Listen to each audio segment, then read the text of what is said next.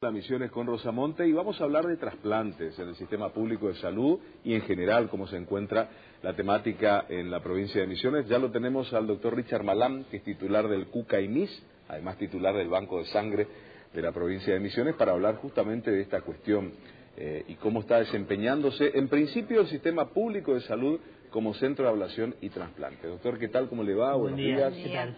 ¿Cómo están? ¿Bien? ¿Todo bien? Bien. Bien. Bueno, eh, la verdad que este año es un año muy importante para Misiones, ya que eh, se, han empezado a desarrollar varios trasplantes y ya en el Hospital Madariaga, que es el, principal efector de trasplante de la provincia, eh, ya se desarrollan los trasplantes de médula, como han visto hace poco tiempo, y recientemente ha empezado a hacerse también los trasplantes renales, eh, también ya del año pasado los trasplantes de córneas y otros trasplantes como el de, eh, como el de hueso, piel, digamos, hay varios trasplantes que se realizan ya en el Hospital Madariaga, que es el principal efector en alta complejidad de la provincia, ¿no? Sí, para hablar del trasplante de médula que, bueno, nosotros lo estuvimos presentando incluso con un informe especial aquí en Canal 12, un gran avance para la salud en la provincia de Misiones, pero esto tiene mucho y está muy relacionado también al banco de sangre, que es eh, un lugar referente de la región, ¿no? Sí, bueno, trabajamos yo soy parte de los dos equipos, digamos, porque digamos la, parte de colecta de células, que es lo que se le hace a la persona que va a donar, en este caso fueron autólogos, o sea, el propio paciente donaba sus células, las guardamos un tiempo en el banco de sangre, las que preservamos en realidad, eh, y después se le infunden de nuevo al, al receptor en el caso de los autólogos.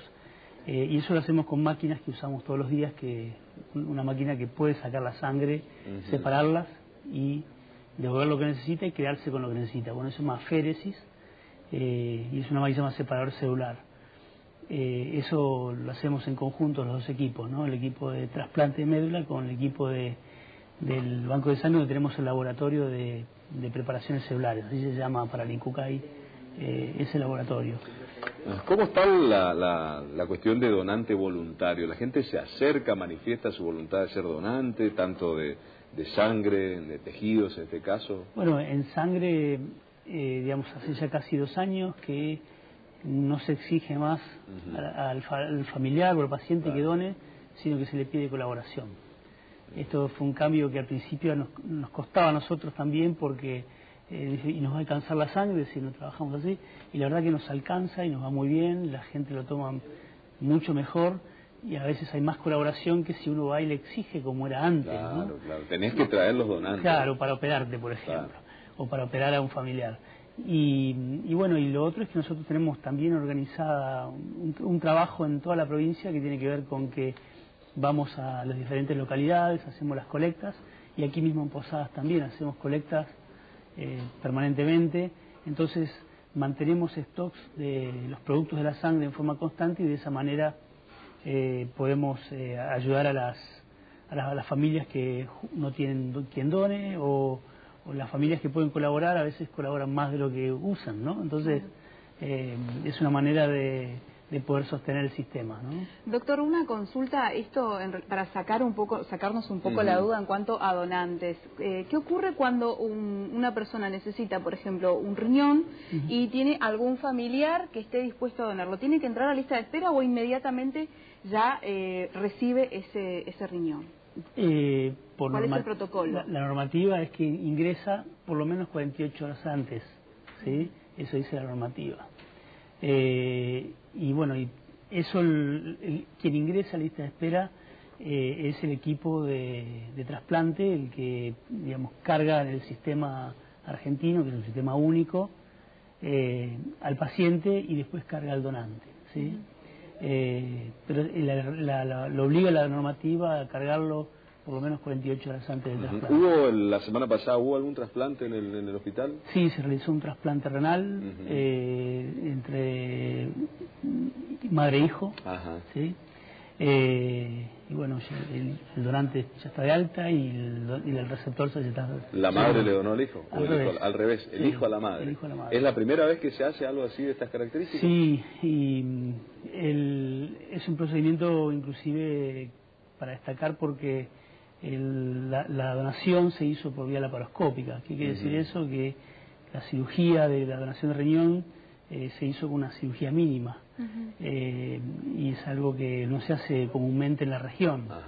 Eh, así que también es un gran avance porque bueno el, el donante tiene digamos mucho menos complicaciones eh, y, bueno, y, la cuestión de una, de una cicatriz, una cirugía es muy importante. O sea, no hubo intervención quirúrgica ahí con la laparoscopia. Fue una intervención quirúrgica, pero... De menor invasión. De, menor, invasión, y, digamos, eh, bueno, un tremendo equipo se armó.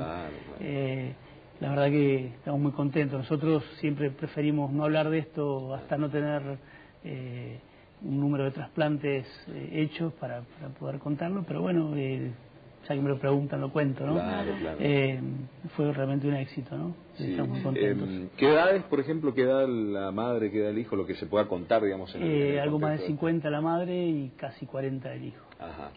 Eh, ¿Hay antecedentes en el sistema privado, por ejemplo, de intervenciones así o es el primero que se No, existe. en Argentina se hacen alrededor de 1.200 trasplantes renales por año y un 10% son durante vivo. ¿sí? Generalmente pues, puede ser cualquier tipo de familiar hasta cuarto grado. Eh, siempre se trata de que el donante sea mayor que, que, el, que el receptor para preservar también la salud en el futuro del, del donante, ¿no? Pero bueno, acá se evaluó todas las posibilidades eh, y bueno, fue así, decidieron donar, eh, se aprobó por, por un comité que se aprueba siempre esto, del equipo, así que bueno, anduvo todo bien, por suerte. Bien. Doctor, Muchas gracias. a ustedes, a ustedes. Así hablamos con el doctor Richard Malam, que es titular del CUCAIMIS, Centro Único de Ablación e Implantes de Misiones, y además es titular del Banco de Sangre Central, hablando de todo un poco, de trasplantes, hablando de la cuestión de donación de médula ósea, de sangre, donación de tejidos, y en este caso, un caso muy particular que se dio entre la eh, el trasplante renal a raíz de la donación de un hijo a su madre, ¿eh? que fue en el hospital público. Y volvemos con esto, se hace en el sistema público de salud de Misiones, es gratis y se hace con profesionales eh, de la provincia de Misiones. Creo que esto es algo muy importante y pone otra vez la salud de Misiones al tope de la agenda.